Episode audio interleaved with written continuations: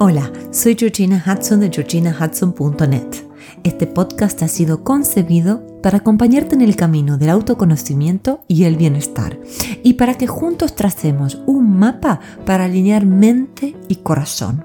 El tema de hoy es la frustración y cómo la frustración puede hacernos sufrir y hasta paralizar.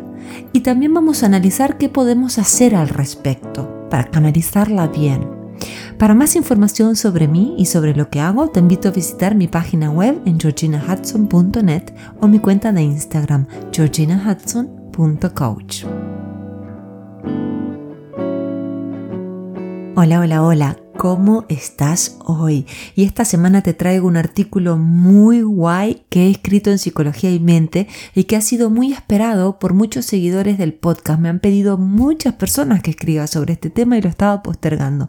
Y también acompañando a mis clientes veo que es algo que aparece una y otra vez, ¿no? Porque nos pasa a todos, porque se trata de nada más y nada menos que de la frustración.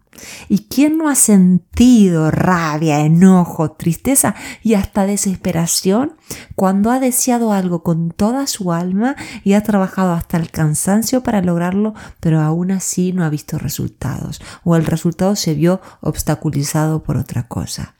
Y el problema en sí no es sentirnos frustrados de vez en cuando, porque eso nos ocurre a todos, sino estar anclados en la frustración y después encima taparla comiendo, bebiendo, eh, drogándonos, viendo porno, eh, estando enchufado a las redes sociales todo el tiempo, eh, comprando. tú ya verás cómo tapas las emociones negativas. Entonces, puede pasarnos eso, que estar tan anclados en la frustración, tomemos caminos poco saludables o directamente el extremo que sería tirar la toalla, decir, bueno, ya está, esto no se va a dar, listo, me frustré, no lo hago más. Entonces, en este artículo que te repito, lo he escrito para Psicología de Mente, vamos a abordar primero qué es la frustración, de qué se trata, porque se habla mucho de frustración, pero ¿qué es la frustración? Vamos a ver de dónde viene. Viene de nuestras percepciones internas, de algo que tengo yo, de una condición mía, de algunos pensamientos, de algunas creencias, o tiene que ver con el mundo exterior, que no ayuda a que se materialicen mis deseos. Entonces vamos a ver esos dos puntos. Vamos a ver cuándo la frustración nos perjudica radicalmente.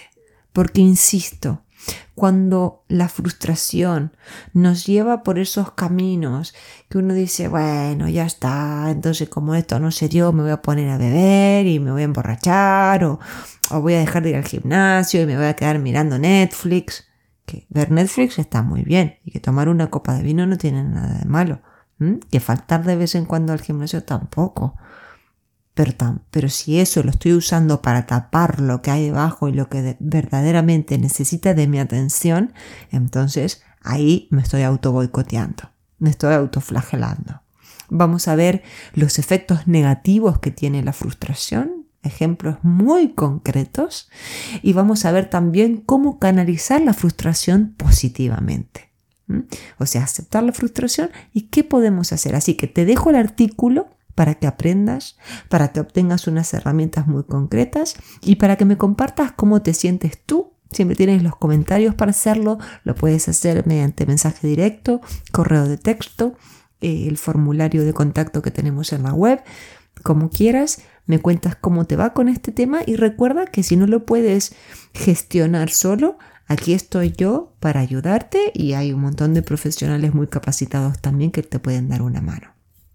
De momento también quisiera decir que como todas las emociones difíciles, ¿verdad? La frustración apunta a lugares que tengo que atender.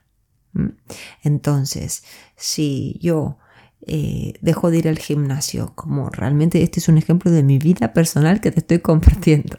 Si eh, dejo de ir al gimnasio porque me empezó a dar pereza, hizo su aparición en mi vida, la resistencia a los cambios y a vivir saludablemente. Y dije, bueno, no voy. Tuve un esguince, como muchos de ustedes saben. Y dejé de ir al gimnasio, dejé de mover mi cuerpo.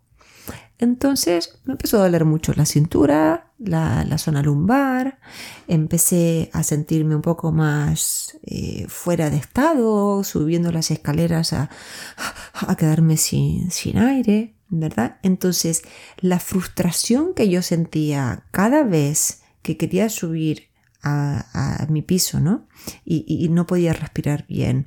O eh, los dolores que empecé a sentir en mi cuerpo, la tensión en los hombros, la tensión en el cuello, todo eso, y este es un ejemplo muy concreto y muy fácil de entender, estaba apuntando a algo que yo estaba resistiendo hacer el esfuerzo para cambiar mi vida para mejor y que prefería quedarme en la zona de confort y no hacer absolutamente nada más que estar trabajando todo el tiempo, porque es lo que hago mucho, trabajando todo el tiempo, acompañando a mis hijos, que todo me encanta, todo esto me encanta, me llena de amor, a mi marido, a mis amigos, pero de la cabeza siempre del cuello para arriba, ¿no? El cuerpo abandonado. Entonces, ahí es que estaba apuntando la frustración en algo que tenía que hacer. Y decidí no tirar la toalla. Bueno, este es un ejemplo mío. Espero que te guste el artículo de Psicología y Mente. Si conoces a alguien que le venga bien la publicación, por favor reenvíasela, invítala o invítalo a suscribirse al podcast. Recuerda que esta es una manera súper sencilla de ayudarnos los unos a los otros.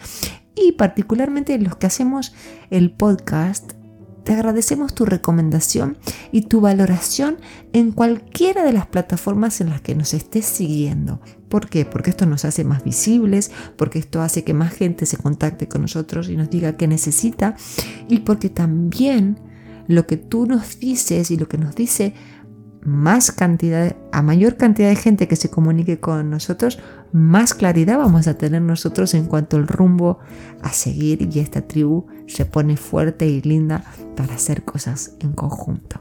Te mando un fuerte abrazo y que disfrutes del artículo.